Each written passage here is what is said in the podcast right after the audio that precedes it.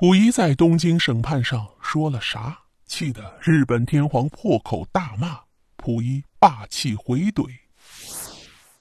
中国法官梅汝敖曾说：“我不是复仇主义者，我无异于把日本帝国主义者欠下我们的血债写在日本人民账上。但是我相信，忘记过去的苦难，可能招致未来的灾祸。”一九四六年的一月。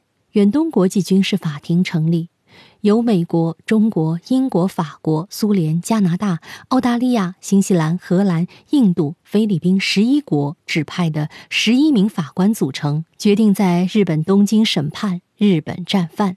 中国法官梅汝敖则代表中国方面参加东京审判。东京审判时间长达十三个月，每一分每一秒都非常不容易。众所周知。日本昭和天皇对于日本发起战争，表现的是我什么都不知情，我什么也没做的无赖行为。东京审判上，日本的那些战犯也是一个个保持着不承认的、不发声的做法，企图逃过审判。其中一些在二战中没有过多遭受到日本侵略践踏的国家，还主张对战犯从宽处理。甚至以人道主义为由，反对处死那些罪大恶极的战犯。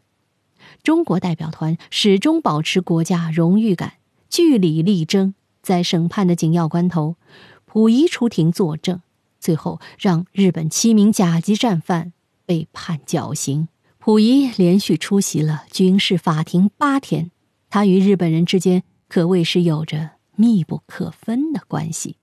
证词。可信度极高，溥仪在军事法庭上说，他自己不想当皇帝，还言辞拒绝过，也不想复辟，是日本天皇逼迫他建立了伪满洲国。日本天皇听到溥仪如此说，便当场骂道：“你无耻！”溥仪也是猛的一下拍桌子，对着日本天皇就骂道：“你不要脸！”不过因为是军事法庭上。日本天皇倒也没想制造多大的冲突，而后就终止了。这八天中，溥仪都表现镇定从容，将日本往昔的种种罪行一道道说出来。也因此，日本七名甲级战犯还是没有逃脱审判，被判以死刑。从在东京审判的表现来看，溥仪出色的批评了日本的罪恶，而且在战犯的审判席上。做出了中国王者的架势，不得不让在场的法官和律师敬佩啊！毕竟那是当过皇帝的，什么架势没见过。之后经过他的辩诉，法庭终于撤销了对他的控诉。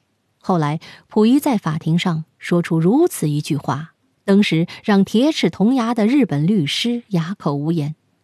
溥仪冷笑着说出一句话。我可没让他们把我的祖先当成他们的祖先，意思是日本人自己认为满人是他们的祖先。